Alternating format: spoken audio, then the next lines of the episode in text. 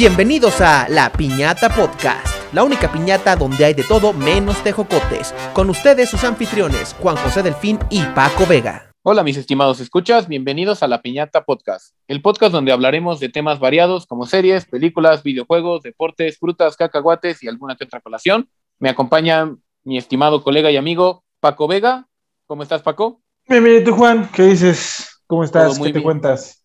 Todo bien, todo bien y además emocionado porque hoy tenemos nuestro tercer invitado, nuestro gran amigo Javier Naranjo Limón. ¿Cómo estás, Javier? Hola Juan, sí, y aunque no lo crean, el naranjo limón es, es real. Buenos días, tardes. Va- va- Van a, van a pensar que es tu nombre artístico, güey.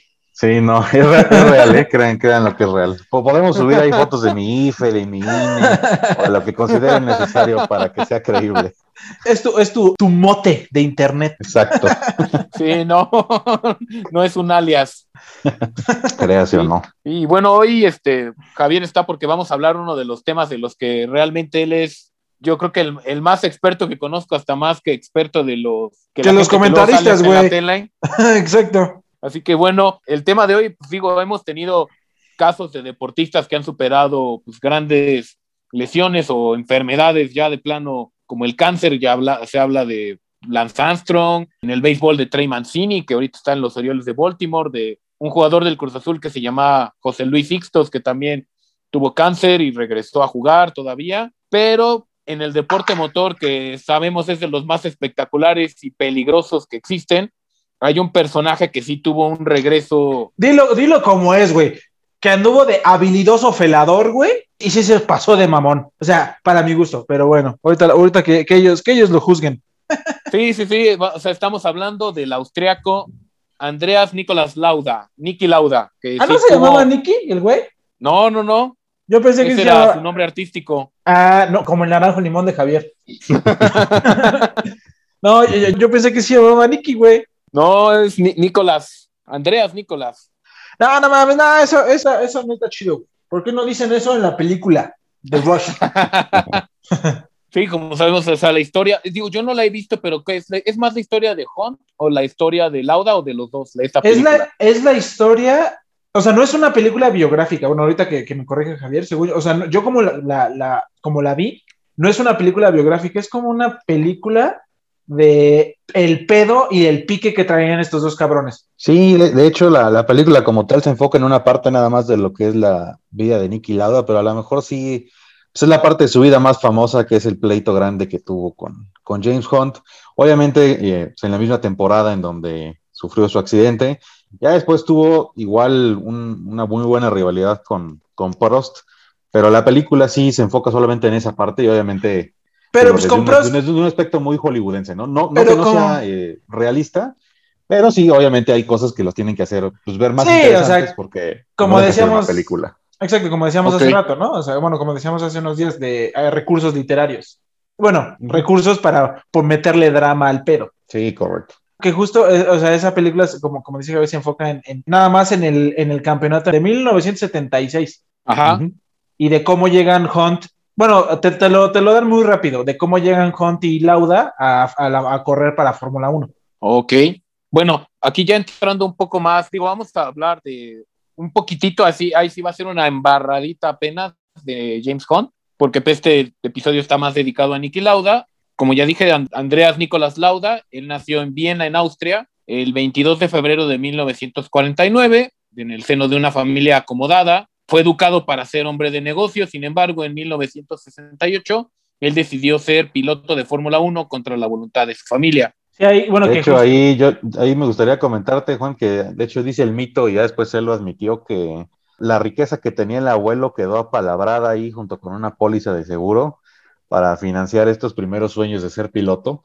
Y ya después, en algún punto de su carrera, le preguntaron qué opinaba de esto y la verdad es que sí dijo, pues miren, la verdad es que no, no debió de haber funcionado, pero pues el resto es historia, ¿no? En su momento sí me arriesgué de más y afortunadamente las cartas jugaron a su favor, pero, pero pues no lo hagan casi casi, ¿no? O sea, una, una- una pregunta, ¿sí, ¿sí es cierto como lo ponen en la película? O sea, que lo ponen así como bien pinche genio para los business y así, o la neta no. Pues tenía, tenía una mentalidad muy, muy particular. De hecho, él desde, desde un inicio le llamaban la computadora por la forma de calcular todo. No, no, digamos que no, no actuaba sin calcular. Tanto en la pista como afuera de la pista. Como, di- como dicen por acá, no da, no da piso sin guarache, güey. Ándale. Y siempre, y siempre le dijeron pues, que tenía una honestidad brutal y su, su ética de trabajo que se llamaba el no nonsense. O sea, nada de... pues, De mamadas. bullshit. Cero bullshit. Aquí las cosas son como son. Nada de choro. información es lo que viene en números y con eso nos guiamos y con eso tomamos decisiones. Entonces sí, pues podría trasladarse a una, a una personalidad de ese estilo.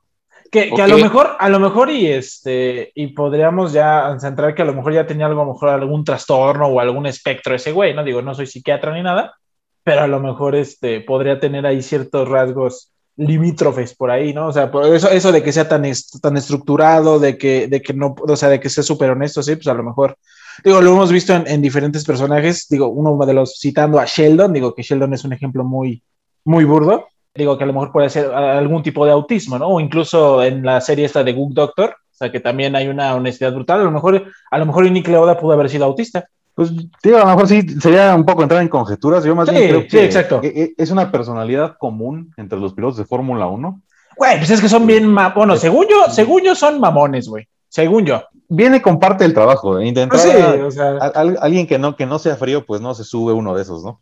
Sí, no, o sea, Entonces- es como, lo, es como, bueno, eh, digo, yo la verdad no soy experto en automovilismo, no- yo solo sé que los coches funcionan con gasolina y me llevan a donde yo quiero ir, pero, este, pero, o sea, es lo que, es lo que retratan justo en esta película y justo según yo en, en esa época donde este güey corría, era súper peligroso el deporte, porque pues no tenían, la única protección que tenían según yo era su traje y pues traían el tanque de gasolina en la espalda, o sea, siendo que a la fecha ha ido mejorando muchísimo la seguridad en, en- en las carreras, pero sí era súper peligroso. Bueno, sigue siendo súper peligroso, pero yo creo que más en esa época.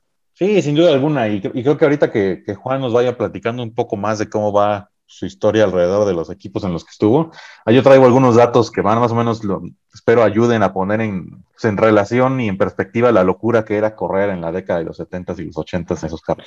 Sí, igual Sí. si, si alguno, algún psiquiatra, psicólogo nos está, nos está escuchando, pues estaría bien saber la opinión de, de qué opinan de este personaje, el buen Nick Lauda, para ver si no dije pura estupidez. Ento- o sea, entonces, por así decirlo, Nicky Lauda hipotecó los terrenos del abuelo para empezar a correr. Prácticamente. Hijo de su madre. Digo, no sé, era. Bueno, eh, es un ejemplo, es un ejemplo que podemos ver mu- en muchas ocasiones en, en la actualidad. Eso sigue pasando un chorro. Digo, obviamente no tienes una fortuna por ser político y economista, pero, pero mucha gente este, empeña hasta los calzones. Pues sí, sí, hubo muchos, mucha gente que a lo mejor sí empeña todo para dar el moche para ser futbolista, que es, digo, lo famoso aquí en México. Oye, pero era, era igual de caro como es ahorita en esa época, la- o sea, para ser piloto de Fórmula 1, porque según yo ahorita para ser piloto de Fórmula 1, pues sí es como desde chiquitos, ¿no? O sea, que, que te vayan formando y que te vayan, o sea, que vayas haciendo carrera o, era más fácil en, en los 70s. No, la, la verdad es que siempre ha sido difícil. O sea, ahorita a lo mejor es más difícil por la alta tecnología que tiene un, un Fórmula 1 moderno. Pero pues de- desde un inicio, y la verdad es que yo sé que hay muchos esfuerzos de hacerlo un deporte más, más, más inclusivo y demás, pero desafortunadamente, pues viene intrínseco en el deporte el hecho de que sea caro, porque necesitas un coche para correr, y pues no todos tienen un coche y necesitas equipo y patrocinadores y viajar por el mundo.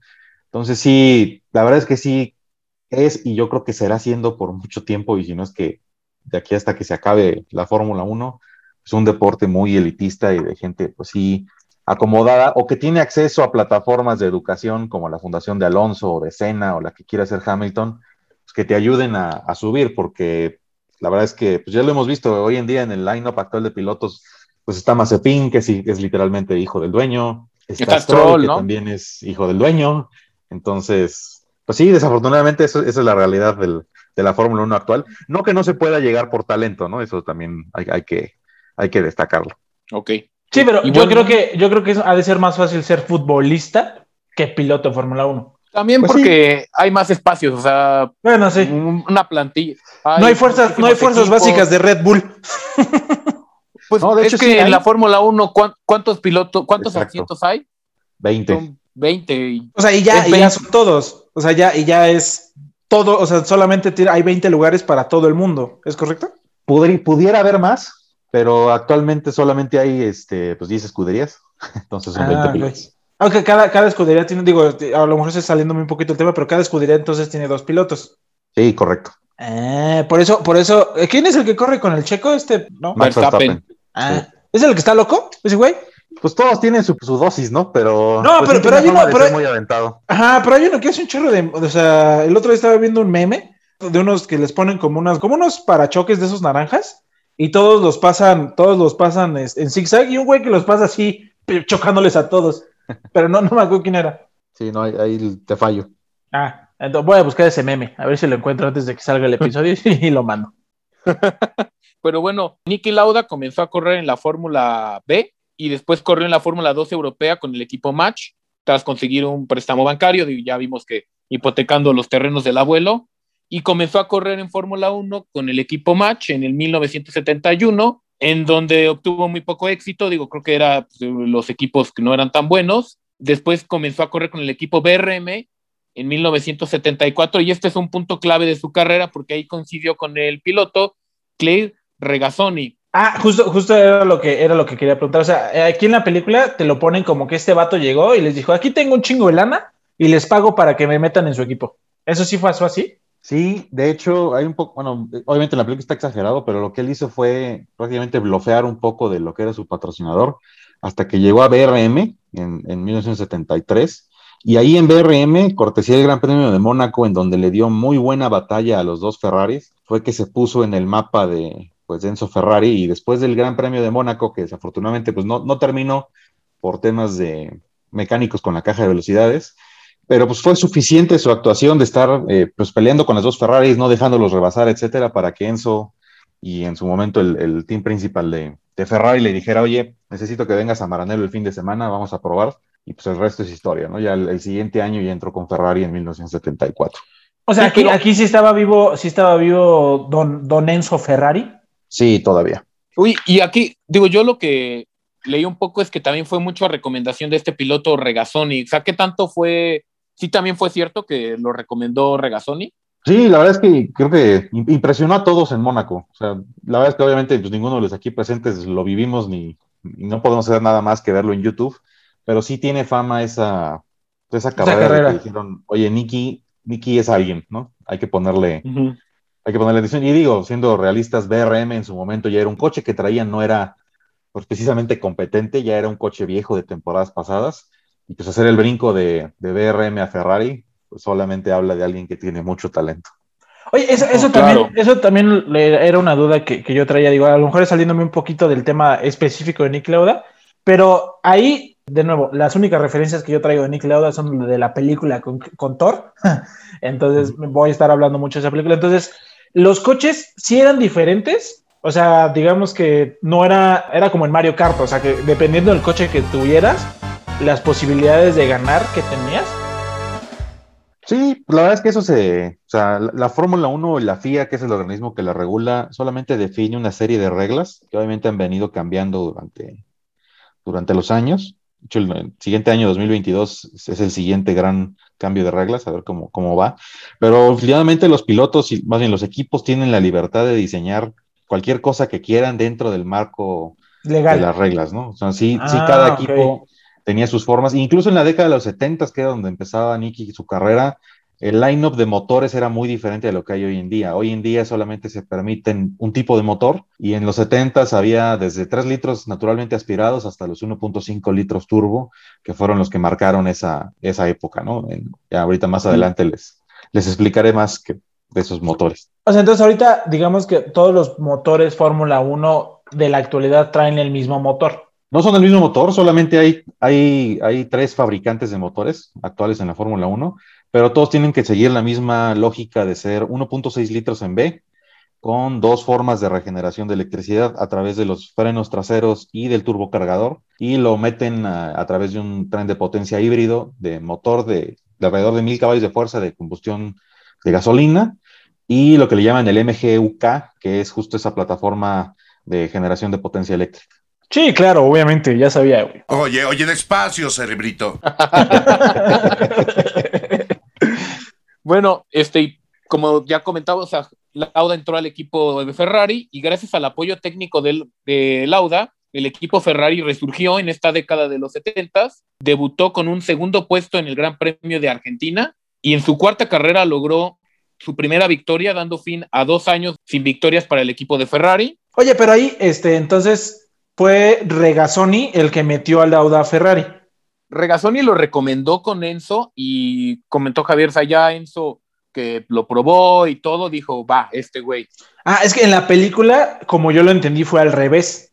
Ah, Lauda Ajá. recomendó a Regazzoni. M- Más que recomendarlo, como que eran el paquete completo. O sea, como un que... poco de Hollywood del asunto. Ajá, exacto. Ajá, entonces creo que es una de las diferencias de, de la vida real a, a como pasa en la película.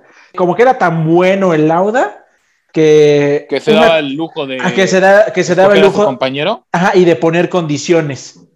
Entonces, o sea, como te lo dan a entender en la película es que le- casi casi Lauda les dijo a los de Ferrari, ah, sí voy a, sí voy con ustedes, pero si traen a Regazzoni. O que Ferrari le dijo, ah, sí vienes a correr con nosotros, pero tráete a Regazzoni. O sea, es como, como, lo, como yo lo entendí. Sí, no, la verdad es que ahí sí, para, para ser to- tomado en cuenta en la Fórmula 1 tienes que traer credentials. Y sin haber ganado un gran premio, sin haber este, ganado un campeonato del mundo, pues obviamente en la película de Nicky Lauda lo tienen que poner pues, más hollywoodense, pero sí puede ser que la realidad ha sido, haya sido otra, ¿no? La verdad es que yo creo que ya pasó hace tanto tiempo y son discusiones tan cerradas que nunca vamos a saber cómo estuvo realmente. Pero pues sí, es más probable que, que el equipo haya dicho, pues mira, vente y ya que estés aquí probamos, a que pues, este cual se haya puesto sus moños sin antes haber probado cuánto valía, ¿no? Claro. Sí, pues es Y- como, es como cualquier inversión que quieres hacer. O sea, tienes que traer tus ventas en lugar de nada más promesas de vender. Correcto. Y aquí, digo, por lo que dice que el apoyo técnico de Lauda, o sea, en esa época, ¿qué tanto influían el piloto? Porque, bueno, en la de Ford versus Ferrari, no es solo los ingenieros, sino el mismo piloto le hacía modificaciones al carro y como que se, se metían ya en, lo- en los fierros. Yo no me imagino a Checo o a Hamilton metiéndose directo en los fierros. O bueno, tal vez sí así. que ¿Qué tanto se metían en esa época? No, de hecho, yo diría que en esa época fue justo cuando se empezó a tener esa tendencia en que el piloto tenía que estar involucrado en el desarrollo del coche. Y, y hoy en día así es, o sea, día con día y las horas de práctica está el ingeniero del equipo y de cada piloto, junto con el piloto, haciendo todos esos pequeños ajustes necesarios para que el coche se sienta bien, se desempeñe bien. Yo creo que hoy más que nunca los pilotos están involucrados en el desarrollo del coche y yo creo que sí, Nicky fue de los primeros que inició esa tendencia, pues que resultó en esa primera victoria en España, en donde la diferencia versus los demás pilotos era brutal. O sea, en esa carrera en España, Nicky Lauda lapeó a toda la competencia, o sea, rebasó al segundo lugar. ¿Qué significa Ay, la hablaba- Ah, o sea, le dio la vuelta. hablaba cañón de su, de su involucramiento. O sea, la PR es ganar por una vuelta de más. Prácticamente le sacó una vuelta. Ah, Ni yo loco. puedo hacer eso en el Mario Kart, güey. Sí, no, es- esa, la verdad es que sí, fue una dominación total. Sí, pero bueno, y aquí, bueno, en esta primera temporada, al final terminaron en cuarto lugar. Sí, sí, sí, sí, pero obviamente. habla de que por la experiencia de Lauda, que pues, era todavía un piloto relativamente joven. Sí, y sobre todo que pues, todo es este, pues es progresivo, ¿no? Obviamente nadie se espera, sí puede llegar a pasar como con Brown, pero pues nadie se espera que el nuevo, en la nueva escudería la que acaba de llegar, una escudería que viene saliendo del oscurantismo, de una época ahí fea que tuvieron, pues gane, gane a lo mejor el campeonato, ¿no? Sí ganaron carreras, después sí ganaron campeonatos, pero este, pues en su momento eran los primeros indicios de que algo iba bien, ¿no? Sí, entonces, o sea, ya, ya ahorita Nicky Lauda con Ferrari se empezó a poner en el mapa o empezó a hacer nombre para, digamos que asociar Ferrari con Lauda, ¿no? Sí, digo, ya estar en Ferrari es ya estar en el mapa, ¿no? Pero sí, Bueno, sí. sin duda alguna fue que el mundo lo conoció, eso sí. ¿Ok? Y ya justo en 1970, o sea, un año después ya ganó su primer título mundial. Correcto. Y bueno, para la temporada de 1976, que es, es la que retrata mucho la película Rush, Lauda ganó las primeras cuatro de las seis carreras y obtuvo el segundo lugar en las otras dos y al final de la novena carrera llevaba el doble de puntos que su más cercano perseguidor. ¿Era James Hunt o era otro? No era James Hunt. O sea, sí entonces-. No, entonces, o sea, el güey, el güey sí, o sea, sí estaba cabrón. Sí, de hecho, justo un año antes de, pues, de la carrera en Alemania, que fue el accidente, Niki Lauda fue el primero que le dio la vuelta al Nürburgring, que es una de las pistas más famosas en el mundo. ¿Por qué es una de las más famosas? Porque es de las más difíciles, son alrededor de 20 kilómetros con entre 87 y 100 curvas, depende a quién le preguntes. Si este cuate fue el primero que lo hizo abajo de los 7 minutos, ¿no? Hizo 6 minutos 58 segundos, que hoy en día todavía sigue siendo una locura. El primer coche de calle que lo logró, que logró bajar de los siete minutos fue en 2014.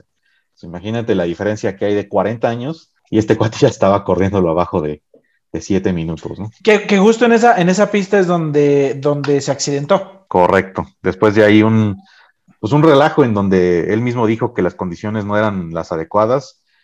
Pues al final de cuentas sí, sí fue, sí fue correcto, ¿no? Uno que, de los ahí, más horribles. Que ahí caemos, digo, lo que, regresando a la película, que, o sea, eso de que de la votación que hicieron, ¿sí, sí pasó? Sí, sí, eso sí. Ah.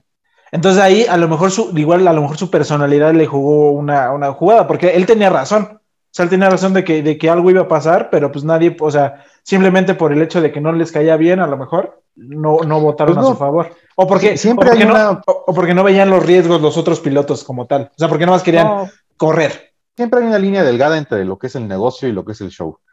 Obviamente la Fórmula 1 ah, es, un- es una competencia, es un campeonato, los pilotos les interesa ganarlo, pero también hay dinero, pues de la gente que va, del, pues, en su momento había transmisiones, pero pues también está esa parte. De hecho, hoy en la mañana, que el día que estamos grabando esto, pasó que justamente las condiciones de pista no eran las adecuadas para correr en Spa y desafortunadamente un piloto ahí tuvo un accidente bastante horrible, está bien y todo, pero pues sí habla justo de este tipo de cosas, ¿no? ¿En qué punto tenemos que dejar de hacerle un show y preocuparnos en, en- en la seguridad de los pilotos, que hoy en día sí es la prioridad, afortunadamente, pero en el pasado, pues hasta Bernie Eccleston tuvo ahí momentos en donde decía de hay que hacerlo más peligroso para que sea más entretenido. Entonces, Como si fuera, como si fuera un coliseo romano. Sí, fuera de tiempo, ¿no? Eso ya no, ya, ya no sucede. Los ponían a pelear con leones. Ahí, ahí los ponían a pelear con leones antes de llegar al podio. Exacto. Mi nombre es Máximo Décimo Meridio. Pues bueno, como ya hablamos, en esta pista en la Nürburgring, perdón, mi alemán no está en forma. Si quieres, también se le dice el infierno verde, entonces si quieres puedes referirle, referirte así.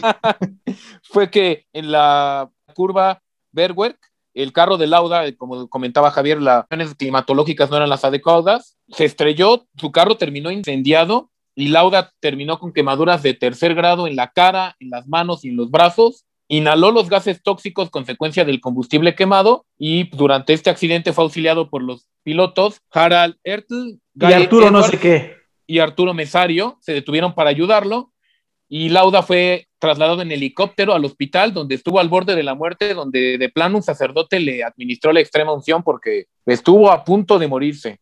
Que justo lo que yo estaba leyendo es que el. Hay, hubo uno de estos que, dije- que dijiste que llegó y se. O sea, que no pudo. O sea, según. No sé si fue Arturo Mesario quien que llegó y se estrelló contra él porque no se pudo detener. Y él estuvo bien y se bajó. O sea, después de, después de, de- de estrellarse, se bajó y lo ayudó. Pero no me acuerdo, no me acuerdo quién de todos. No sé si tú sepas, Javier. No, la verdad es que no, el de, ahí sí el detalle no, no lo tengo, pero sí alguien se estrelló con él mientras incendiado. O sea, yo, yo después de estar viendo la película, vi el video en YouTube. No, sí se ve bien brutal. Escucha, o sea, se escucha luego, luego que pierde el control, se va contra el muro, gira y luego, luego que gira se incendia porque creo que se le perforó. Bueno, lo que estaba escuchando en el video es que se le perforó el tanque de, de, de, este, De gasolina. de gasolina, se empezó a incendiar, uno lo esquivó, se paró luego, luego para, para ayudarle y el otro sí llegó con todo y le, le chocó. Sí está bien feo, o sea, sí, si lo ves en internet, sí está bien feo el, el accidente. Sí, yo creo que una de las mejores, este, digo, para continuar un poco con el hilo de la historia, es que pues, a las seis semanas, a pesar de estar fuera y todo, se dio cuenta que James Hunt lo estaba alcanzando en el campeonato y fue cuando dijo, no, yo tengo que regresar. Y regresó solamente con una diferencia de dos puntos que ya le llevaba a Hunt después de esas seis semanas, después de la gran diferencia que decimos tenía al principio. En esas seis semanas que estuvo fuera, lo rebasaron por dos puntos y fue su suficiente motivación para decir, no, sabes que yo tengo que regresar. Y dice el mito que incluso todo el casco por dentro, de- después de terminar esa carrera, que del regreso está todo sangrado, pero llegó hasta terminar en cuarto lugar, ¿no? Que es un, yo creo que ahí es justo el- el- la discrepancia entre decir, oye, ¿estaba loco? O realmente tenía fuerza de voluntad, perseverancia y, y sentido de competencia, ¿no? Curiosamente, ya al final de ese año, pues no ganó. En la última ronda en Japón, que todavía se corría en Fuji y no en, en Suzuka, pues las condiciones eran demasiado peligrosas y él mismo decidió, ¿sabes qué? Esto no es seguro, no van a cancelar la carrera, pero pues yo creo que en un acto de suficiente valor y coraje dijo, yo me voy a retirar aunque pierda el campeonato.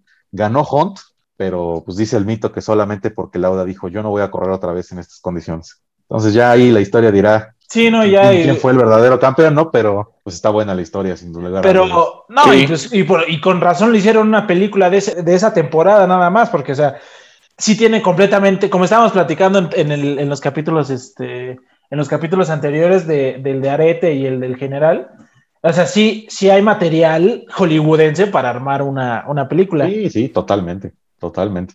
Sí, no, y, ju- y justo como dices, creo que sí retratan muy bien esa, esa motivación que le dio el ver que el cabrón que le había ganado en todo antes lo estaba alcanzando. O sea, porque Sí, digo, en la, claro. en la- en la película, en la película te ponen que en, cuando, cuando se conocieron en Fórmula 3, Hunt lo sacó de la carrera por atrabancado y pues por eso no pudo ganar Lauda. Luego, cuando llega a BMP o BRM, está seduciendo a una chica y el, el novio anterior de esa chava fue Hunt. Entonces, como que, como que siempre, siempre Lauda Siempre estaba a la, a la sombra, Ajá, ¿no? a la sombra de este güey. Entonces dijo, no, ma, o sea, ahorita que es mi momento, que yo llegué antes aquí, que estoy haciendo las cosas bien, que estoy muy, muy, muy, muy, muy bien, viene este y por, o sea, por un accidente me está, me está ganando, no puede ser. Pero como dice Sí, Javier, o sea, está cabrón que a pesar de estar seis semanas fuera, siguió estando en primer lugar. Sí, correcto. Solamente dos puntos le llegó a sacar Hunt. que Oye, y en, en- prácticamente en- esas seis semanas, ¿cuántas carreras fueron? No lo sabría decirte, pero a juzgar por el calendario de los 70 entre cinco y o cuatro o cinco carreras deben de haber sido. Ah, ok, ok. Ok. Es como Oye, ¿qué, un- tan, ¿qué tan real era esta rivalidad, digo, fuera de lo deportivo con James Hunt? Sea, ¿sí, sí, se, sí se odiaban o era nada más deportivo o, nada más, o, era, o es nada más la película? Sí, se odiaban. O sea, e- eran, eran amigos hasta cierto punto, pero las personalidades chocaban mucho. O sea, Hunt sí era un rockstar. completamente. Sí, es lo que leí que era como el Ronaldinho de la Fórmula Sí. 1, ¿no? Que era mujeriego Sí, sí, sí. y borracho. O sea, podríamos decir, crudo, ¿no? Sí, correcto. o sea, manejaba, manejaba los, los coches de Fórmula 1 crudo. Sí, eran otras épocas. No, no, no, no, o sea, digo, o sea, no importa, dijo, si se lo, pero wow, o sea, qué valor, ¿eh? Era- era- eran otras épocas. Sí, no, si, si a mí, si a mí me da miedo manejar con una cerveza, güey. No, no, no me imagino estar manejando a, ¿cuánto daba? ¿450 kilómetros por hora esas madres? No, alrededor de 300, pero lo que era realmente importante era la potencia que tenían. De hecho, a lo mejor aquí es el buen momento de hacer el paréntesis de, de dimensionar qué tan loco era correr en ese entonces. Hoy en día un Fórmula 1 tiene alrededor de 1400 caballos aproximadamente, pero teniendo en cuenta el motor, o sea, te da aproximadamente 625 caballos por litro, litro de desplazamiento del motor. En su momento, en los 70s, en spec de clasificación, los motores daban hasta 930 caballos por litro. Era una brutalidad. Y el problema es que, pues de entrada, en ocasiones ni siquiera se usaba gasolina, se, se utilizaba tolueno, que es combustible de cohetes. Eso le metían una presión del turbo brutal de 80 libras pie, más o menos un coche turbo de hoy en día usa 14, 15 libras cuando mucho, pues esos traían 80. Y obviamente lo que decían, oye, a 80 libras con tolueno a 930 caballos por litro, el motor dura 5 vueltas, si no, explota. Entonces, lo que usaban esas, esas cinco vueltas lo usaban para clasificar, aunque se destruyera el motor, y después ponían otro nada más para correr. Y obviamente, pues, estas estupideces, la, porque la verdad es que era una locura, hacía que la Fórmula 1 se volviera muy, muy peligrosa, sobre todo porque el comportamiento de un motor turbo de estas, de estas características es que toda la potencia te la entrega de la nada y en un corto momento. Entonces había muchos pilotos que los agarraban en una curva en una situación donde no, no esperaban tal pues, brote de potencia y acababan embarrados en la, en la pared incendiados con combustible de cohete, ¿no? Además Uy. de que Oye, entonces, Ah, ¿eso, ¿eso fue lo que le pudo haber pasado a, a Lauda? O, o que le, ¿O en su accidente alguien, o sea, hubo un parte de qué pasó? ¿O se supo No. qué pasó? ¿O nada más pues, simplemente se incendió. No, simplemente se incendió, ¿no? Fue, fue una, mala, una mala serie de eventos. Ah. También algo que, que pasaba mucho es que hoy en día los coches de Fórmula 1 y en general los coches de, de carreras necesitan que haya flujo de aire arriba del coche. Por eso tienen así alerones, alas, spoilers, etcétera. En el pasado se dieron cuenta que solamente la aerodinámica de, por arriba funciona, pero genera arrastre. Entonces al coche le cuesta más trabajo avanzar. Entonces lo que hicieron fue diseñar el coche para que la fuerza del, del downforce se llama, le hiciera por abajo. O sea, el suelo, que le llaman el efecto suelo, es el que le daba al coche la, digamos, la fuerza necesaria para estar pegado al suelo. Eso generaba que los coches se siguieran más de cerca, hubiera más competencia, que fueran más rápidos, más peligrosos. Y a la fecha, eh, apenas en 2022 van a regresar al efecto suelo como fuente de, de downforce principal. Pero pues sí, sin duda alguna estos coches pues hacían que, que, que se volviera más peligroso, ¿no? Esto del efecto suelo y la necesidad de tener baja presión llegó a tal grado que el mismo Nicky para, para Brabham, después de Ferrari, después de su, ya de las últimas carreras que tuvo, con Brabham, con el equipo de Brabham, corrió con un coche que le llaman el fan car, que literalmente el fan car tenía un ventilador pegado al coche que succionaba aire de abajo del carro y lo echaba para atrás, solamente para generar más efecto suelo y pegarse más al suelo en las curvas, en las rectas, etcétera, sin generar ese arrastre que físicamente se tiene que generar con una solución aerodinámica convencional. Diablos. O sea, entonces, o sea, sí, estaban hechos esos coches para ir rapidísimo y pues para poderte matar casi, casi. Sí, realmente no había muchos, muchos sistemas de seguridad implementados. Sí, no, y ahorita, por ejemplo, salvajes. y Sí. bueno, lo, lo- lo que se puede ver es que pues ahí eran los mismos pilotos los que ayudaban a los otros pilotos a salir cuando chocaban o algo así, hasta que en lo que llegaba el equipo de emergencia. Bueno, es, lo, es, lo, es, lo, que- es lo, que, lo que yo he visto. Y, y más el Nürburgring, que el Nürburgring en sí, o sea, digo, hoy en día no se corre Fórmula 1 en la pista completa en Nürburgring por una razón.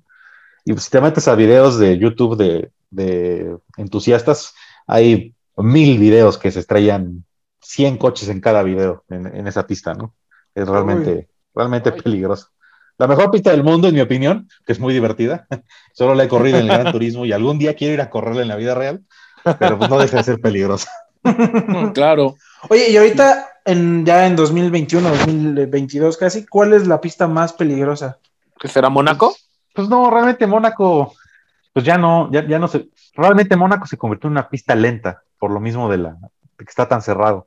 Ya las pistas de Fórmula 1 tienen que tener un, pues, ¿Un una estándar? serie de, de requisitos de seguridad que hace muy difícil que haya un, que haya un, Un accidente. un accidente tan feo. O sea, están reguladas en el ancho de la pista, la longitud de la pista, la diferencia de altura, el ángulo de la primera curva, etcétera. Yo te diría que a lo mejor la pista más peligrosa del calendario hoy es Bélgica, porque es muy rápida y porque ya es estrictamente la pista no cumple los estándares de la Fórmula 1, pero como es un gran premio histórico, se mantiene. Y es la que se va a correr mañana.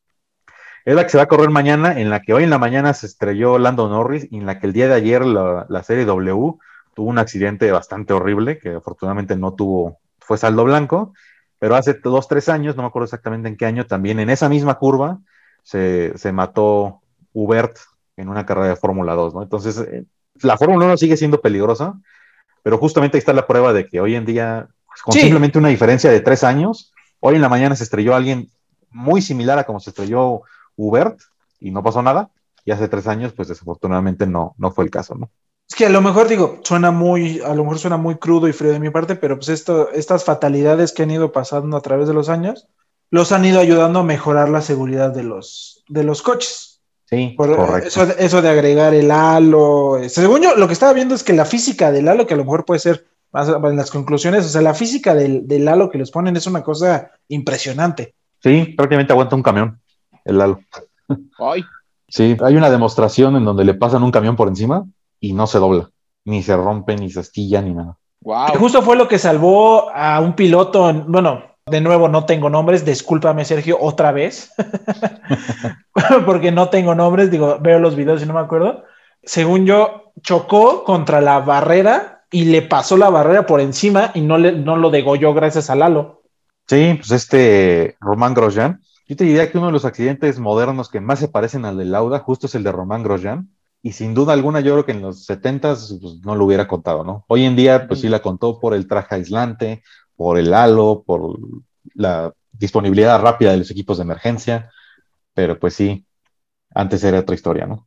Claro. Y bueno, lo que me comentabas de regresando a esta temporada de 1976, esta decisión de salirse del, de retirarse del Gran Premio de Japón no solo le costó a Lauda pues, el título de ese año, sino la buena relación que tenía con el equipo Ferrari, que pues, sí, ellos seguro perdieron muchísimo dinero. Sí, que después al siguiente año ganó para Ferrari, pero Ajá. sí, sin duda alguna en su momento las relaciones deben de haberse visto pues tensas, ¿no? Sobre todo que el siguiente año, en el 77, el coche no era, no era el más rápido, pero por esa forma de trabajar de él que tenía de ser consistente, de ganar puntos en todas las carreras, aunque no ganara, pues fue que se convirtió justo en esta temporada en el mayor ganador de Ferrari en la historia, en su momento. Ya después vinieron otros, pero en su momento, justo en el 77, se convirtió en ese pues, mayor ganador con Ferrari, cosa que le ganó en el 77, ganó el título y todavía faltaban dos carreras para que terminara la temporada y ya no había manera de que alguien se lo, se lo arrebatara.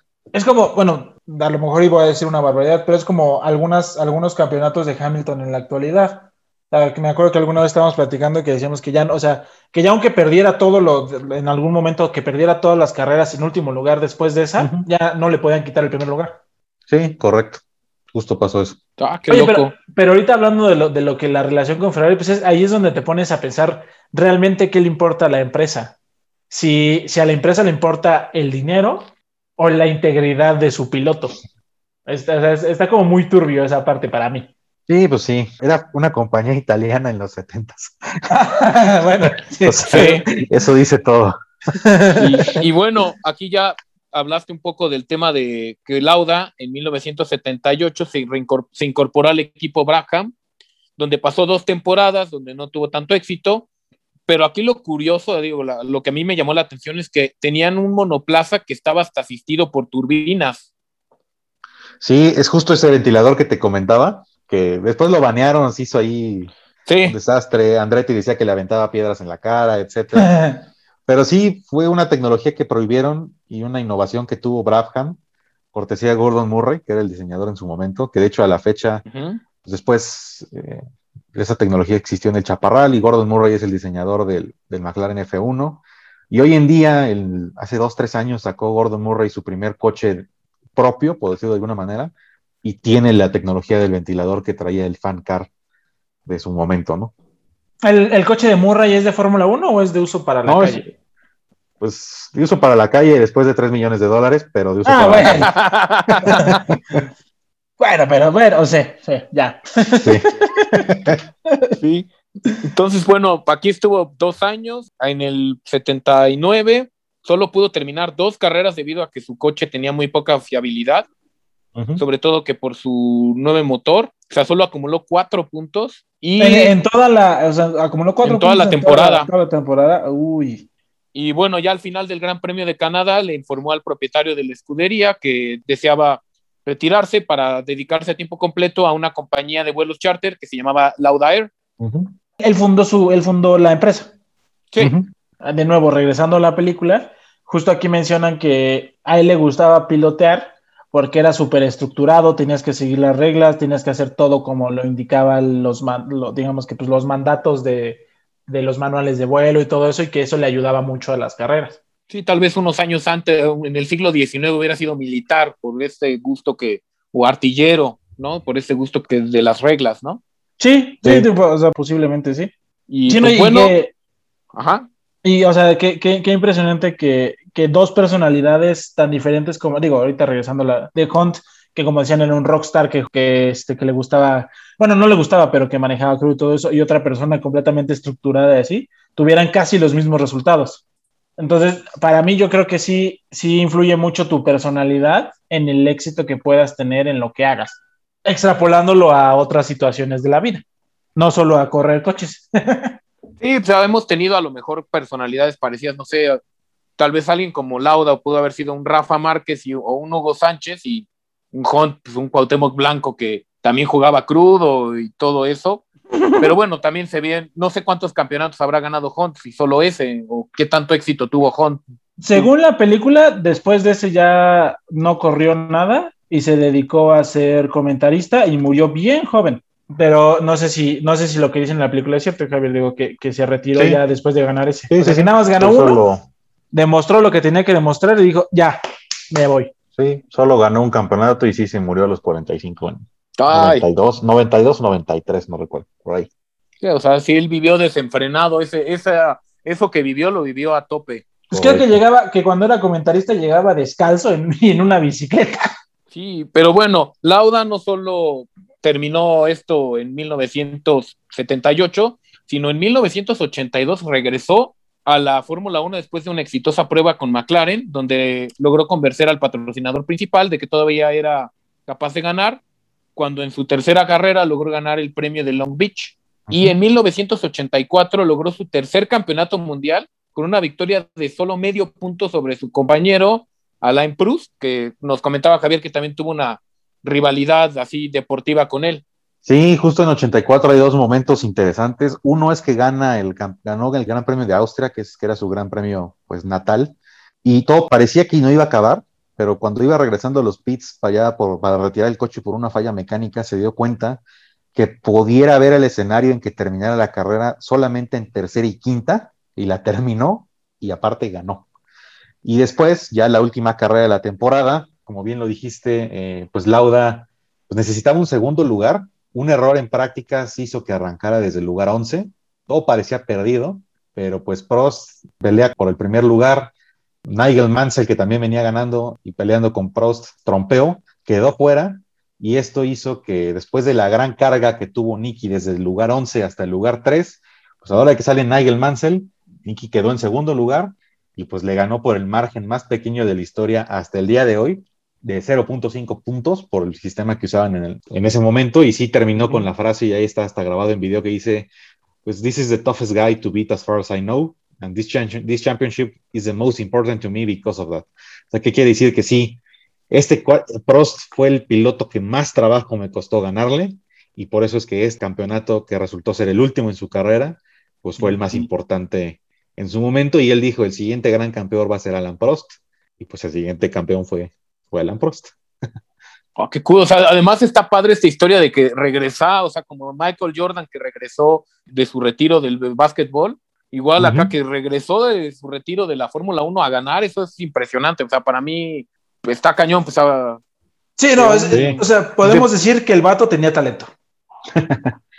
no, incluso ya en 85, ya la última temporada o de las últimas temporadas, ya fue pues, su última victoria de las 25 que tuvo en Fórmula 1 y pues fue una batalla constante las últimas 12 de la carrera, las últimas 12 vueltas de la carrera, y le ganó a Prost por una diferencia de solamente .23 segundos. Esas 12 vueltas fueron curva, curva, recta, recta, vuelta, vuelta, batalla entre él y Prost, él y Prost, él y Prost. Al final esa carrera ganó él, pero el campeonato ya lo ganó Prost como había predicho el año pasado. Qué estresante de ser ir a 300, bueno, a, a 200, 300 kilómetros por hora ir viendo que el otro vato va igual que tú y no más no cede y sí, sí, si en carretera a mí me desespera un chingo eso, imagínate ahora en, una pista. Sí. totalmente. Y yo voy a 80, 100 kilómetros por hora, ahora imagínate ir al doble, no, qué horror. Yo por eso no, yo, por, ah, sí, cierto, sí, al triple. Yo por eso, yo por eso no, no corro carros, eh, más por eso. Sí.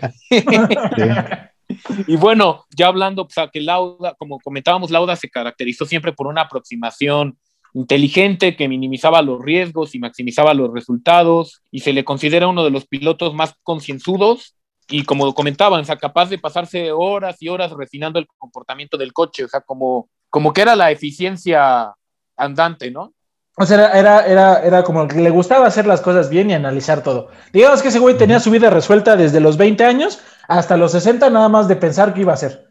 Así como de, eh, en este año voy a hacer esto, este año voy a hacer este otra cosa, y aquí, este día exactamente, voy a ir al baño a las 3 de la mañana. Sí, la verdad es que sí era, sí, sí era muy, muy, muy meditable. Y ya, ya para cerrar, ahí tengo algunos comentarios cuando lleguemos a esa parte que todavía van a dejar más en claro que este güey sabía lo que estaba haciendo, A este güey no, no, le, no le inventaban choros, ni le decían, uy, joven, no, tiene, tiene daño tiene fuga en la punta de cabezales del distribuidor. Historia real. y bueno, ya después de su vida ya como piloto, en 1993 regresó a Ferrari como asesor técnico y su primer consejo fue contratar al piloto alemán Michael Schumacher, que fue contratado en 1996. Y bueno, Javier nos podrá decir un poco más de lo que es Schumacher para la Fórmula 1, ¿no? ¿Schumacher es el que ahorita está en coma? No, ya salió. Eh, ahorita está corriendo su hijo y de hecho justo hoy se, se cumple un aniversario de su, su, primera carrera con Ferrari. De hecho, en el Gran Premio de Bélgica, este Mick Schumacher va a salir con un casco conmemorativo justo por su papá. Entonces, fíjate que este, este quedó, quedó bien este capítulo grabarlo hoy porque estamos aquí en fechas importantes, ¿no?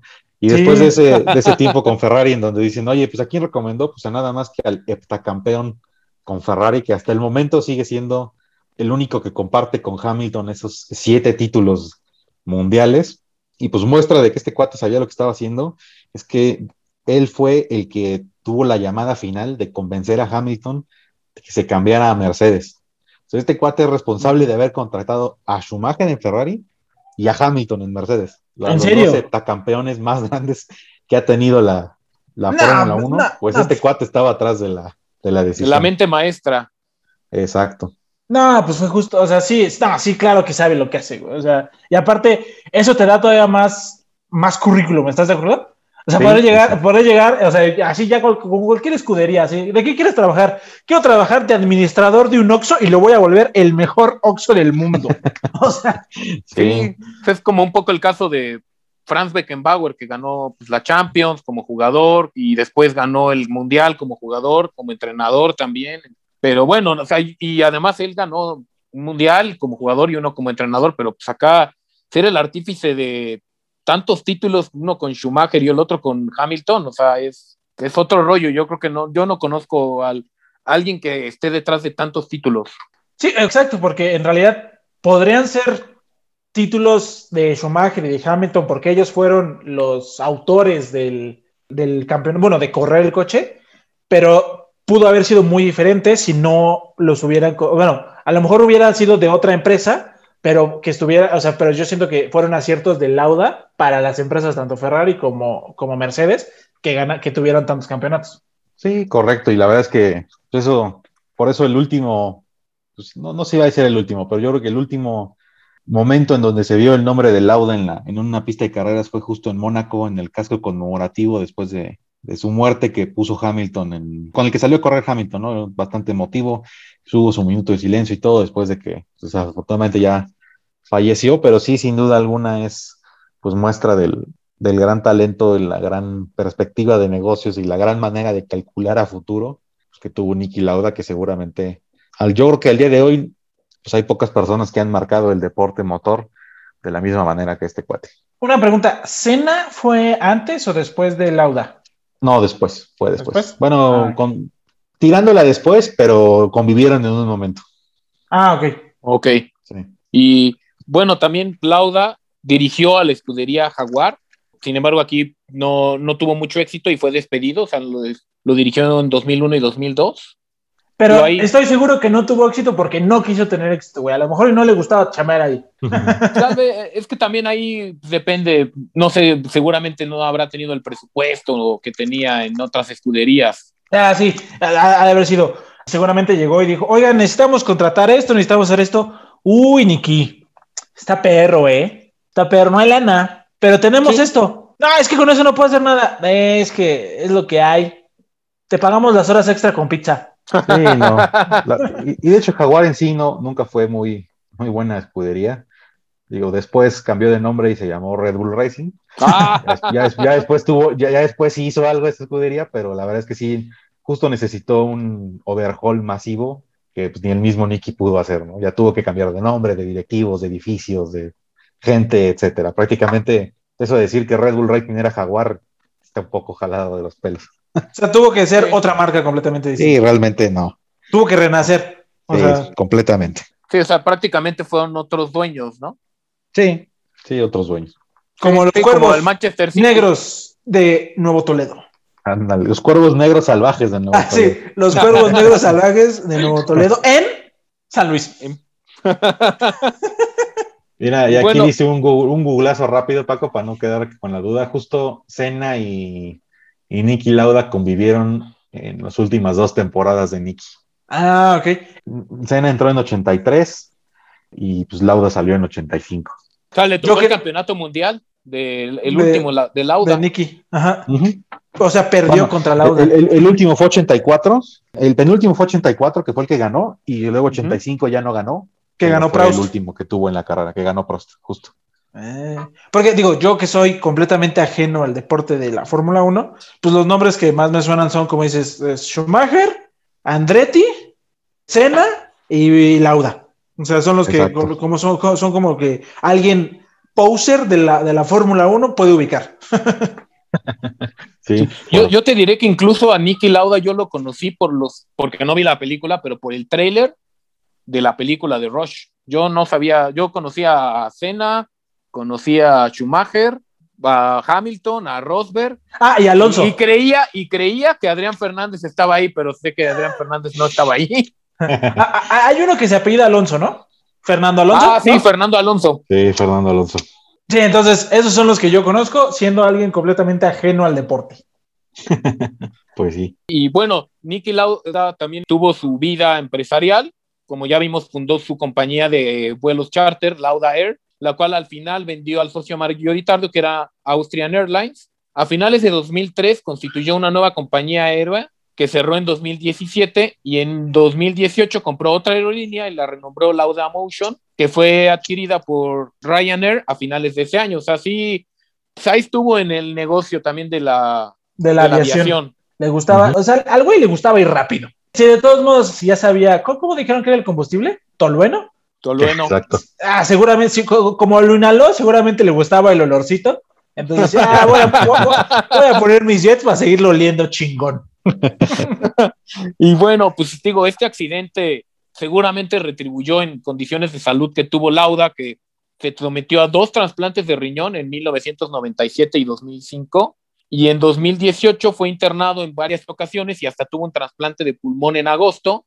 Y bueno, en 2019 fue otra vez in- internado por una infección y en los últimos días de su vida fue sometido a diálisis renal antes de su muerte el 20 de mayo de 2019. O sea, sí, esa, ese accidente, pues un accidente así, sí te Pues marca de por vida tu no, y salud. obviamente, sí, claro, Sí. y obviamente te deja, so- incluso hasta el tratamiento, porque lo que estaba viendo es que le hicieron aspiraciones pulmonares. O sea, que, que le metían un tubo y le sacaban toda la, como toda la porquería y todas las cicatrices y, y- y fluidos que salían de sus pulmones por el mismo accidente. Y yo claro. creo que, y yo creo que el hecho de, de no tener una rehabilitación correcta, digo, porque no sé qué tanto, en los 70 no sé qué tanta, tantos avances había en la medicina, y, y yo creo que el hecho de regresar tan rápido a situaciones estresantes como la conducción, eso yo creo que sí le ha de haber pasado a la factura. Que aún Pero así vivió, además- vivió un chorro. Sea, Sí, más que como- Hunt. Ajá, todo- bueno, güey, eso, o sea, mucho, casi el doble que Hunt. Sí, yo también lo que leí es que él seguía, pues estuvo quemado, tuvo cicatrices toda su vida porque no le funcionaron los trasplantes de piel, su cuerpo rechazó los trasplantes Sí. de piel. Y cagado porque era su misma piel. Según lo que leí, le quitaron un pedazo de piel del muslo y se lo pusieron en la cara. Pero no sé si este, si para todos los lugares quemados le pusieron los, los mismos de, de, de él mismo. Además, o sea, es impresionante que quemado las manos, que de tercer grado, que me imagino que la sensibilidad la haya, la ha de haber perdido horrible, haya podido seguir corriendo. O sea, eso es. Imagínate el Está dolor. cañón. O sea, si, si tú cuando te quemas, yo, bueno, yo me quemé hace poco haciendo carnita asada con un carbón. Y ya después de, después de semanas, o sea, de- después de un mes todavía me dolía un poquillo la, la cicatriz. O sea, imagínate la sensación de ese güey. Y la mía fue una quemadura de primer grado, ni siquiera de segundo grado. O cuando te quemas con el sol. O sea, cuando te ardes con el sol, que hasta el mismo, hasta el, el- el roce del agua fría te arde. Imagínate, imagínate tener quemaduras de tercer grado y tener que estar haciendo la fuerza necesaria para poder dar la curva, tomando en cuenta el empuje que te tiene el carro, o sea, para poderte. ¡Ah, qué dolor! Ha de haber sido, Sí, ha de haber sido. Ha de haber sido una carre- unas carreras agonizantes después de, después de- sobre todo que, bueno, por lo que he visto muchos pacientes de, de quemaduras, les sigue doliendo después de mucho tiempo. O sea, no, como las terminaciones nerviosas se queman, pues se siguen teniendo dolores fantasmas o dolores reales en las zonas quemadas. Entonces ha de, ha- ha de haber sido horrible estar corriendo. Sí, Bueno, yo me este imagino. Era un monstruo, este señor, o sea, un, un verdadero monstruo. O a lo mejor el hecho de estar co- tan concentrado en la carrera era el único momento donde no sentía dolor. ¿Quién sabe? No sabemos. Sí, no. O le dolía más, ¿no? la duda. Ajá, exacto. Le dolía más no correr que las quemaduras. Sí. Y, y como no pienso quemarme para probar, Exacto. sí, no, la duda. Sí, no. Y Sí, no, bueno, no, ya pienso, no pienso echarme tolueno y prenderme en fuego. e inhalar los gases. Si no, oye, Javier, este, si quieres, pues menciona los datos que traías ahí para los datos técnicos, ya para, para ir cerrando ahorita el, el- el capítulo que, que ha estado bastante bueno, pero pues ya para los datos que No, traes, porque creo que no ha habido Justo opción. se los, justo se los fui soltándolo eh, para, conforme fue la plática, los 900 caballos por litro versus los actuales. Entonces creo que ya estamos, estamos Ah, perfecto. Si alguien tuviera alguna duda muy específica, sobre todo la parte técnica, que es lo que me encanta a mí, siéntanse libres de, de contactarme. Ahí este, la- las redes están fáciles, es J Naranjo Limón en Instagram. Así que con toda confianza y, y con gusto les resuelvo sus dudas, si es que las hubiere. Y si no, pues las buscamos. Oye, bueno, ya cerrando, ¿dónde está Nicky Lauda en cuanto a, la, a este deporte de Fórmula 1? O sea, está en un nivel así como Baby Ruth para el fútbol o Pelé para... Ah, no, Baby Ruth para el béisbol, no me van a matarlos. sí, ahorita van a empezar. O sea, ¿qué pasó, güey? Baby Ruth no es futbolista, qué asco, guácala. ¿No que te gustaba el béisbol? Sí, no que te, gustaba, no que te gustaba el béisbol. ¿Qué onda? ¿Por qué sacas ese deporte? ese deporte de, de débiles. Guácala. O sea, ¿en, en, dónde está Nicky Lauda en cuanto a la Fórmula 1, en cuanto a su leyenda, su legado? Pues mira, realmente, o sea, sí es de los grandes. Eh, es, su legado es más por todo lo que hizo, tanto adentro como fuera de la pista, pero al final de cuentas se fue con 25, 25 victorias, que estaba prácticamente empatado con Jimmy Clark, muy cerca de Jackie Stewart. Y pues sí, si lo comparamos a lo mejor con los ganadores modernos, pues no, pues no se compara porque ya la situación es muy diferente, ¿no? Schumacher se fue con 91 victorias, Hamilton está alrededor de las 100, Vettel tiene 52, porque ya empiezan mucho más jóvenes y la carrera de un piloto de Fórmula 1 ya es más grande. Entonces, en su momento, eh, pues sí, Nicky Lauda fue de los más grandes, sigue siendo de los más grandes, pero si ves solamente el número, pues tú dirías, ah, pues como que no se ve que, que esté tan arriba en la tabla, ¿no? Creo que es el número 9 o el número 10, por ahí debe de andar. Pues no, no quiere decir eso, sino que realmente para su momento, pues sí es el, sí fue pues, el equivalente a Fetel a lo mejor de hoy en día, o a, o a Hamilton de hoy en día, nada más que pues antes eran, era, era Sí, pues, diferente eh, el deporte. Pues son casi, son casi 50 años de diferencia. Sí, Sí. exacto. Y por ejemplo, o sea, tiene más victorias que un Nico Rosberg. Bueno, Rosberg en particular sí, porque Rosberg se fue con 23 y ya después decidió retirarse, pero pues justamente estaba más o menos la diferencia, ¿no? Rosberg con 23 y Lauda con 25 versus Hamilton que está cumpliendo la 100.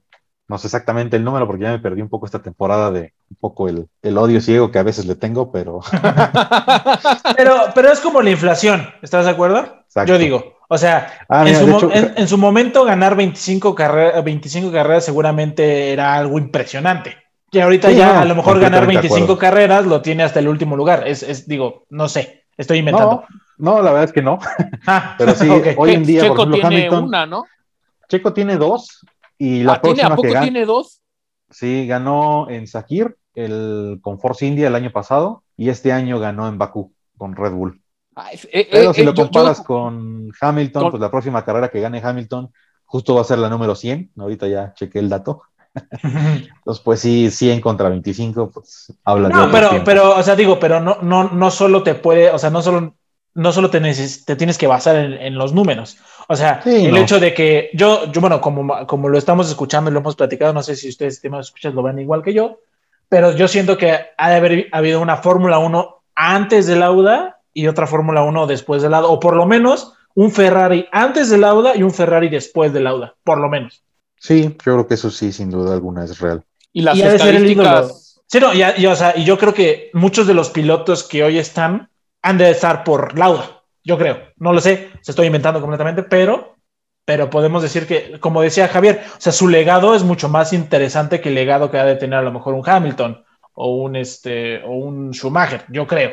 No sé, estoy inventando, pero no sé. Pero to- todavía no lo sabemos, ¿no? Pero sí. Sí, bueno, sí, exacto, sí, porque sí, todavía no acaba. ya- estoy completamente de acuerdo, entiendo 100% el punto.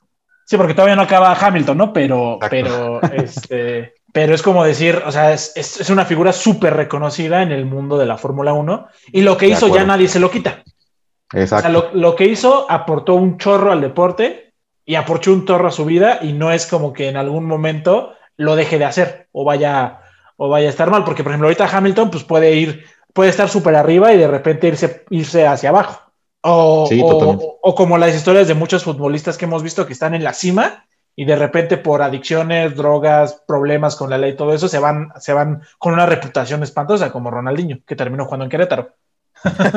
Sí, no, y por ejemplo el tema de las estadísticas, y eso ahora, por ejemplo, con la Fórmula 1 que comentas que ahora ganan más carreras, porque empiezan más jóvenes y todo, pues antes, por ejemplo, en el béisbol sucede lo contrario, o sea, antes teníamos temporadas de, de Cy Young, que ganaba 40 juegos, y ahorita si un pitcher gana 23 juegos en una temporada, como fue hace poquito Justin Verlander, ya es, una, es un número monstruoso, o sea, porque abren menos juegos y todo, entonces como que si ajustas las estadísticas a su tiempo, o sea, Lauda era el monstruo de ese momento. O sea, a lo mejor si hicieras las proyecciones, Lauda hubiera ganado más de las 100 que va a ganar Hamilton.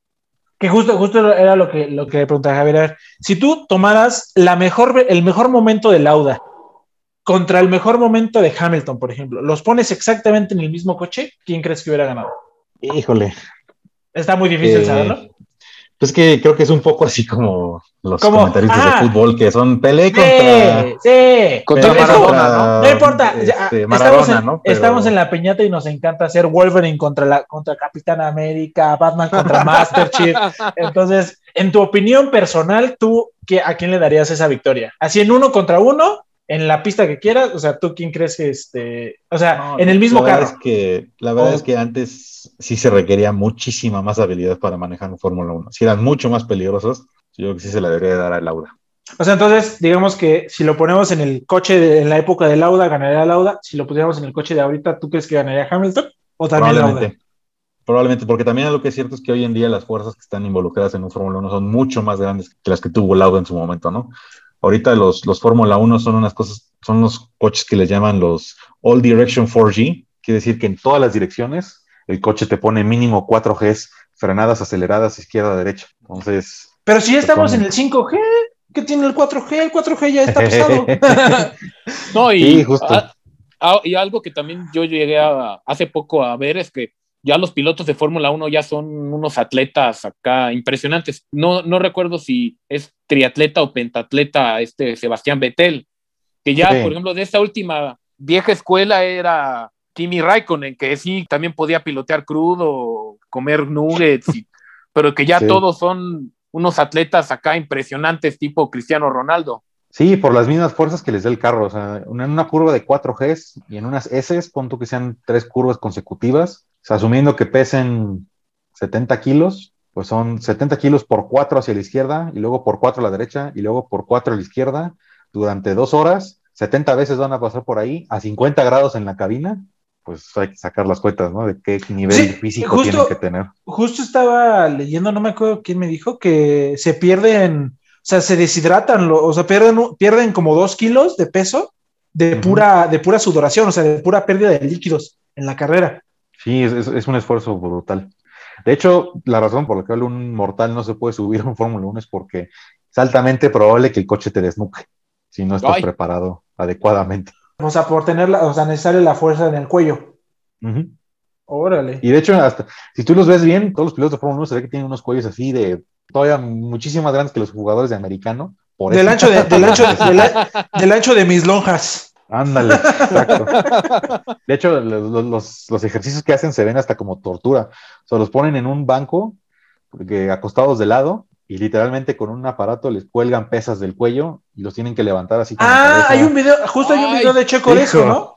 Sí, está, se ve horrible, pero pues es lo necesario para Sí, que... no, justo, justo ahorita nos pilotar. comenta, nos comenta Sergio que hay un video de Checo haciendo ese ejercicio. O, o yo sí lo he visto que le ponen como unas cosas y nada, se ve que está haciendo un esfuerzo horrible para, para inclinar la cabeza. Sí, con, con el volante este de resistencia que nos pusieron Ajá. aquí. Este, el video se ve que está sufriendo durísimo y también hay algunos videos de Russell y de Lando justamente cargando pesas con el cuello, que se ve que es un esfuerzo bestial. Eh, no, si yo no puedo levantar mi mochila a veces, o me canso subiendo las escaleras, no, ya me imagino, ahí me, me desmayo. Pero entonces, ahora sí como siguiendo la tradición de la piñata, ¿qué aprendieron de este capítulo? Pues bueno, yo aprendí que la fuerza de voluntad es, yo creo que es tu mejor arma, ¿no? Tal vez Lauda, no sabemos si es el mejor piloto que ha tenido la Fórmula 1, pero era, tal vez sí es el que te haya tenido la fuerza de voluntad más cañona por haberse recuperado tan rápido a volver a correr, como ya dijimos las condiciones que comentó Javier, a volver a correr después de su accidente, eso, eso mis respetos. Yo la verdad Sí. creo que también hay que encontrar la motivación correcta para hacer lo que te gusta. O sea, porque siento que eh, el vato a lo mejor se pudo haber dado por vencido diciendo, no, pues ya, ya valí, ya valí chosto, ya, ya me voy a morir. Pero yo creo que enfocó sus energías en recuperarse utilizando la motivación que le estaba dando el ir perdiendo. No sé si me expliqué. O sea, como, como, Sí. como que para hacer algo, tienes que buscar qué te motiva para hacerlo y qué te apasiona para seguir haciéndolo. Entonces, creo que eso le ayudó un chorro a Nicky a poder salir más rápido de su situación precaria al borde de la muerte. Sí, sí, querer Sí. es poder. Sí, creo, así es. creo- justo creo que no hay, o sea, bueno, a lo mejor sí hay, ¿no? Muchos ejemplos, pero este es uno de los ejemplos más claros de querer es poder realizar las cosas. Y que, la neta, el que es bueno es bueno, güey, o sea, sí. Sí, Sí, o también. sea, sí, así ya lo vimos que cuando le dieron el coche correcto, pues ganó. Y cuando tenía- en y cuando- en ajá. McLaren. exacto, o sea, el que es bueno es bueno. O sea, el que, como dicen, el que, el que es este, el que es perico en cualquier lugar es verde, o que el que es gallo en cualquier lugar canta. O sea, ah, yo creo, yo creo que aplicó, aplicó la, la experiencia de Toreto al 100%. No es el carro, sino es el que conduce el carro. Nada, es que él nunca ganó, nunca ganó una carrera de reversa con un motor explotando o saltando un tanque solamente porque tuvo fe. Sí. Pues bueno, Javier, este, algún proyecto o algo que nos quisieras platicar. No, por el momento no. Espero en algún siguiente capítulo regresar con algún proyecto que contarles, pero por el momento, por el momento aquí andamos cuando se ofrezca. Ah, muchas gracias y ya saben, está abierto el micrófono para todos. Este, si quieran hablar de un tema de su interés, son bienvenidos. Nada más nos pueden contactar mediante Facebook, mediante Twitter, mediante Instagram, ya saben, arroba la Arroba la Podcast. podcast. sí, ya saben que estamos ahí este, abiertos a, a recomendaciones, abiertos a sugerencias, abiertos a hate también, si quieren, digo. Sí, Si, si- si hay haters, significa que estamos haciendo algo bien. Entonces, este, ya, ya seguramente si hay hate van a decir, sí, pero la Fórmula 1, la Fórmula 1 es un deporte bien caro. Ya sabemos que es un deporte caro, güey, pero te encanta andar de mamador. Entonces, sabemos que vas a traer tu gorra de Ferrari aunque no sepas ni siquiera cómo prenderlo. Sí, así es. Y también pues, algo importante ahí, aquí es que la ciencia que está detrás de la Fórmula 1 no es, no, no es lo mismo diseñar un carro que diseñar un balón. Sí, exacto, tienes el, el. Yabulani. Sí, no. Sí, o sea, Sí, no, y pues, y pues bueno, recuerden que siempre nos escuchan, nos pueden escuchar, perdón, los domingos y nos pueden ver los miércoles en YouTube y en Spotify y en Instagram TV y en Facebook y donde nos quieran escuchar. Si no estamos, pues ya nos dicen, no, no te encontré aquí, pues ya le decimos, pues sí, ahí no estamos, Rey. Entonces, este, sí, si su, si su plataforma de podcast favorito no está en Anchor, pues bueno, ahí sí, no hay forma, pero estamos en YouTube también gratis, entonces sí, y pues ya todavía, no, y todavía no somos lo suficientemente famosos como para que alguien nos piratee. Entonces, recuerden que nos pueden encontrar legalmente en todos lados como arroba la piñata podcast. Estuvimos con nuestro buen amigo invitado Javier Naranjo Limón, sí, es nombre real. Yo fui. Paco Vega. Yo soy Juan José Delfín, recuerden que también todo el diseño gráfico del podcast fue hecho por Ana Fuentes y que también pueden escuchar a nuestros podcast hermanos, 3G Podcast, donde los gordos gruñones se quejan de temas que les molestan en este episodio. Bueno, en el momento en el que estamos grabando, se quejan del tema de la gente que escoge vacunas, que se anda vacunando en otras delegaciones o municipios. Por favor, no lo hagan, no sean horribles. Oye, me fui a vacunar a otro país. Pero Pero estaba abierto el otro país para Exacto, vacunarte. estaba abierto el otro país Pues y sí. yo no le, yo como yo tuve la posibilidad, no le quité lugar a alguien aquí. Exacto, o sea, tú, tú pudiste vacunarte en otro país, no sacaste un comprobante falso para vacunarte, no sé, en Xochimilco porque era Pfizer y, tú, y a ti te tocaba Sputnik. Exacto. Entonces, si quieren escuchar más del tema de cómo se quejan de esto y cómo defienden a las personas que nos fuimos a vacunar a Estados Unidos en 3G Podcast, vayan y escúchenlo. ¿sí? Y si quieren escuchar algo más cool, más relax, pueden escuchar Subsonic Podcast, donde tenemos al buen Pedro, que también está en 3G, hablándoles de música, reseñando discos, y es bastante bueno, se los recomendamos mucho. Hablamos tanto del Pedro que ya lo vamos a tener que invitar, Juan, algún día. Ya, lo ya, ya al patrón que lo invite, pero no, más bien el Pedro no se ha dejado No, pues güey, ya tiene dos podcasts, se cotiza, se cotiza ya, ya es famosón. Es toda una celebridad dentro de, de Twitter. Exacto. Pero bueno, estimados escuchas, tengan muy buen día, tarde, noche, mañana, semana, mes, año. Si no, disfruten el que entra. Nos vemos. Cuídense mucho. Bye. Muchas gracias por escucharnos. Síguenos en Facebook, Twitter, Instagram y YouTube o en tu plataforma de podcast favorita. Subimos episodios nuevos todas las semanas. Recuerda que La Piñata Podcast es la única piñata en donde hay de todo menos tejocotes. Hasta la próxima.